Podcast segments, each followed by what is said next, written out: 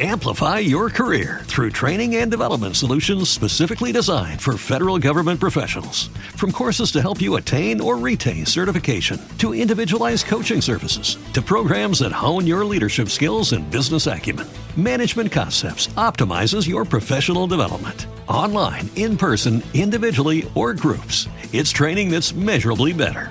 Learn more at managementconcepts.com. That's managementconcepts.com.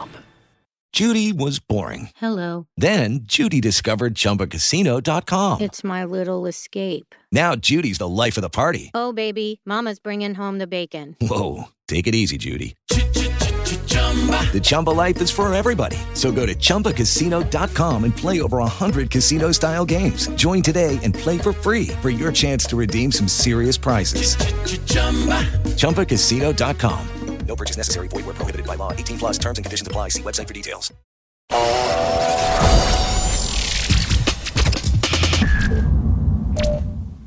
Uma péssima notícia para nós que parece até repetida. A gasolina vai ficar mais cara em fevereiro. É, gente, isso porque o ICMS vai ser descongelado. Nós já falamos tanto sobre isso nos noticiários, sobre esse imposto, sobre aumento da gasolina, do etanol, do diesel. É um vai e volta danado que precisa ser falado e repetido. Tendo carro ou não, enchendo tanque de combustível ou não, o aumento no preço da gasolina impacta no bolso de todos nós. E, gente, o que deve acontecer nesse futuro próximo? É sobre isso que nós vamos falar agora. Para o Mundo que eu quero saber, esse é um podcast da Band para a gente conversar sobre assuntos do momento com uma linguagem leve e acessível.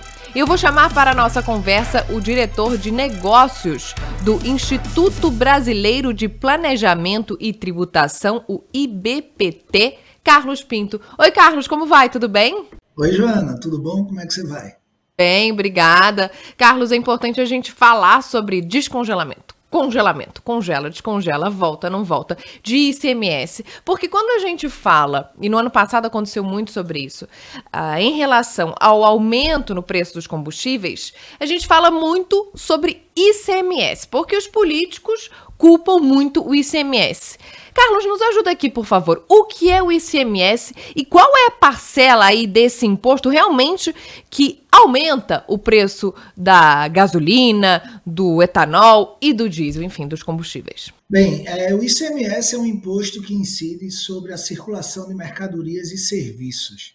Né? Então, ele é um imposto de natureza estadual, é a principal fonte de arrecadação dos estados e, por curiosidade, energia elétrica e telecomunicações são as maiores fontes de arrecadação, e aí os estados possuem a sua liberdade e autonomia de aplicarem as alíquotas que entendem como devidas para este objeto aí que é o combustível. Então existem estados que cobram 18, 25, 27 e cada um trabalha ali a alíquota que quer de acordo com seus interesses, de acordo com suas concepções. E é isso que aumentando, ou é isso que pesa no preço do combustível, que tem uma oscilação muito grande em consequência da política de preços da Petrobras. Como é que funciona a política de preços da Petrobras hoje? O que é que a gente precisa entender? Que o ICMS para combustíveis, Joana, ele é aplicado substitutivamente, ou seja, há uma substituição tributária. A Petrobras, ao calcular o preço do combustível, ela já embute ali o tributo que vai ser pago. O que é que isso significa? Que mesmo que nós não tenhamos abastecido o tanque do veículo, que somos nós, o contribuinte final, o tributo de ICMS já foi calculado. E aí é óbvio que quando a política de preços da Petrobras aumenta, a base na qual o ICMS é calculado faz com que a arrecadação também aumente e o preço final no, na bomba acabe aí interferindo em todo o processo, principalmente aumentando aí a inflação, que o combustível foi um dos maiores vilões. E que foi essa uma das razões que os governadores, em comum acordo com o CONFAS, resolveram então congelar aquele valor que estava sendo calculado para fins de ICMS. Mas aí com toda essa mudança da conjuntura e o aumento é, pela Petrobras, eles decidiram, numa forma de represália, de descongelar esse ICMS para que ele possa, então, aí sofrer o impacto desse aumento lá da Petrobras. Mas no final da história, ele quer arrecadar mais, porque, óbvio, né, o interesse dele sempre é arrecadar, e como fala aí, já que a gente está no seu podcast super descontraído, quem vai pagar o pato somos nós, né? Pois é, e Assim, o governador do Piauí, Wellington Dias, ele é coordenador do Fórum Nacional dos Governadores, ele disse realmente que esse descongelamento, que já estava previsto para o dia 31 de janeiro, mas que então eles estão reiterando que vai acontecer no dia 31 de janeiro, já já, uh, é uma resposta ao descaso do presidente. Então a gente viu no, no ano passado, Carlos, e você explicando, se tornou muito mais fácil para entender né, essa polêmica e esse assunto complexo que a gente precisa entender, porque está ali no nosso dia a dia. Mas no ano passado, Carlos, a gente viu que havia ali um jogo político muito forte em torno dos combustíveis. Então, os governadores diziam que não podiam congelar, depois podiam congelar. O presidente falava que a culpa era dos governadores porque o, ICMS estava ali pesando no preço dos combustíveis e que ele não podia fazer nada. Do ponto de vista eleitoral, tem aí um interesse, né? Tem um interesse que é muito, enfim, uh, explícito quando a gente fala sobre o congelamento do ICMS, que as pessoas ficaram muito felizes por não verem mais a gasolina aumentar tanto, mas continua aumentando. Por outro lado, agora pode ter um impacto negativo, né, para os governadores que estão buscando uma reeleição. E no fundo, quem paga o pato? É isso que você falou, Carlos, somos nós. Então a gente vê que tem aí um jogo político, mas os prejudicados somos nós. E o pior é que nós somos prejudicados, Joana, não apenas com o impacto da gasolina na bomba, quando nós vamos abastecer os nossos veículos próprios, mas também a gente precisa lembrar que toda a malha que abastece o país, ela é basicamente é, em cima de autoestrada, né? ela se utiliza de caminhões, então tudo isso vai impactar no final da história no custo do preço para o consumidor. E aí, o interesse político, a gente já sabe aí que sempre que se tem anos de eleições, essas brigas acabam repercutindo e trazendo impactos para quem menos tem a ver com tudo isso que somos nós, né? Um país em que mais de 75% da população é assalariado mínimo, e aí você percebe que tudo isso vai impactar não só para aqueles que têm veículos, mas também para aqueles que precisam comprar, comprar um pãozinho francês, que precisam comprar arroz, que precisam se alimentar, e isso faz com que o salário fique cada vez menor e a capacidade financeira do brasileiro reduza drasticamente por conta de toda essa briga política que não faz sentido nenhum estar tá sendo repassado para quem não tem nada a ver com a história. Na sua opinião, Carlos, qual seria uma solução para esse essa volatilidade, né, esse aumento tão rápido aí do preço do combustível aqui no Brasil? E só um parêntese, nos outros países do mundo, o preço do combustível também está aumentando. A gente uh, frisa que é uma tendência internacional, só que de fato a inflação aqui no Brasil e o poder de compra do brasileiro é muito diferente de outros países no mundo, né?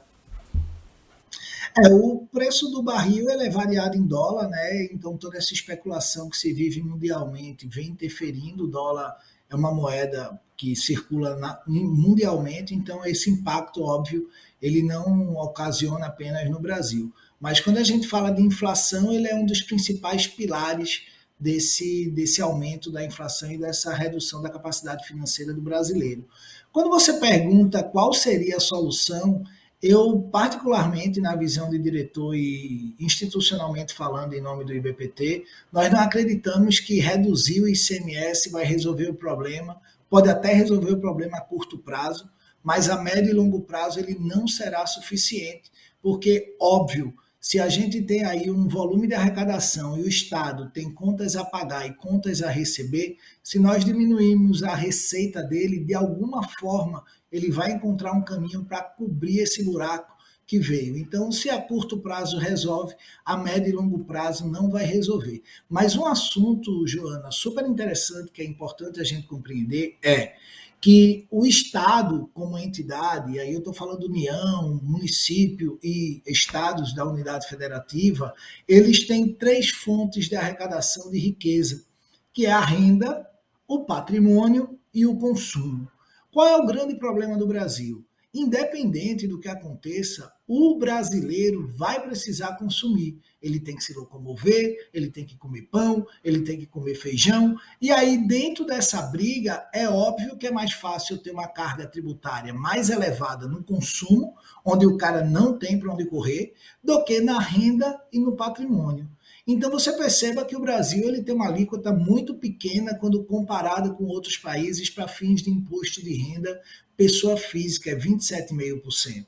Né? Poderíamos ter aí uma alíquota mais elevada, em torno de 35%, 40%, e aumentar ali a faixa de isenção, para que as pessoas tenham aí uma capacidade maior, uma capacidade financeira maior, mais elevada. Então, resolver só o ICMS não resolve, porque existem outros pontos que precisam ser tratados para que essa base de arrecadação, fonte de riqueza do Estado, fique equilibrada quando ele mexer em um dos pilares. É como se você tivesse uma bandeja e o garçom tivesse três garrafas nela e de repente você tira uma garrafa, óbvio que alguma coisa vai acontecer ali, a, a bandeja vai virar, a garrafa vai cair. Então é basicamente isso. Não adianta só olhar um, tem que se olhar toda a cadeia e perceber que essa é uma fonte de riqueza dos estados e aí rever todo o processo de distribuição, rever todo o conceito com que vem, para que o brasileiro, quando compre um pão, não tenha ali uma carga tão elevada que hoje chega a quase 50% de carga tributária. Então, é muito pesado e resolver só o ICMS definitivamente é um paliativo que a curto prazo, ok, mas a médio e longo prazo vai voltar e pode voltar pior. Carlos, e na sua opinião, por que, que isso não é revisto então? Por que, que a gente não tem discussões mais profundas sobre a tributação? Por que, que a reforma tributária vive um impasse no Congresso, no Senado? Olha, Joana, são inúmeras as razões. Óbvio que o interesse político ele tem aí um, uma parcela bem significativa de tudo. Os estados eles possuem suas fontes de arrecadação, né, principalmente. É, dentro do nosso modelo federativo, eles têm uma liberdade, então perceba que eles podem majorar ali suas alíquotas como bem quiserem. Então, numa reforma em que você mexe no bolso dos estados, vai haver uma resistência, vai haver uma resiliência aí por parte deles para que isso não aconteça. E é basicamente um auto-boicote, porque ao mesmo momento em que eles defendem os interesses do povo, eles não se preocupam em reduzir o gasto que o povo tem para manter aí os benefícios, os empregos, o sistema público extremamente precário funcionando aí dentro de um sistema que não condiz com a carga tributária que nós suportamos. Seria muito bom se pagássemos tão caro, mas tivéssemos saúde de qualidade, educação de qualidade, segurança, tivéssemos aí acesso a coisas que nos países desenvolvidos são mais acessíveis do que no Brasil. Tendo em consideração, só para encerrar, a quantidade de imposto que a gente paga, como é que a gente está posicionado se nos compararmos a outros países? Nós pagamos realmente muito mais imposto do que outros países, porque quem trabalha no mercado de trabalho, CLT, quem tem carteira assinada, sabe, e até empresários, quem tem empresa aberta, ou seja, todo mundo, todo brasileiro reclama de imposto, né? A gente sabe que em um âmbito ou em outro, a gente reclama do imposto. Nossa, eu pago muito imposto. E o problema é esse, é que a gente tem muito pouco de volta. Como é que a gente está posicionado aí no cenário internacional? Ó, quando a gente fala de tributo, é importante a gente compreender que ele é devido e ele é necessário para que se mantenha aí uma contraprestação por parte do governo. Né? Então, é importante sempre a gente frisar isso, que o problema não está na carga elevada que nós suportamos, mas sim nas escolhas políticas que nós fazemos. E quando a gente olha a devolutiva do país versus esse custo tributário aí que ultrapassa 3 trilhões de arrecadação, o Brasil com certeza entre ali os primeiros quando fala de devolutiva, ou seja, há uma precariedade na contraprestação dos serviços pelos quais nós contribuímos aí com o governo quando recolhemos os impostos, os tributos, as taxas, que tudo isso daí faz com que a gente tenha esse elevado volume de arrecadação. Tá certo, Carlos. Muito obrigada pela entrevista, obrigada pelos esclarecimentos. É muito importante a gente falar sobre isso, a gente entender porque impacta diretamente no nosso bolso, como você bem disse. Então, nós conversamos com Carlos Pinto, diretor de negócios do Instituto Brasileiro de Planejamento e Tributação, que é o IBPT. Muito obrigada, Carlos. Obrigado, Joana. Um prazer e parabéns pelo programa. Este foi o Pare o Mundo que eu quero saber, podcast da Band com a minha apresentação, Joana Treptow, produção de Carlos Castilho e edição de Larissa Zapata. Todo dia um assunto novo com uma linguagem leve e acessível. Até a próxima. Tchau.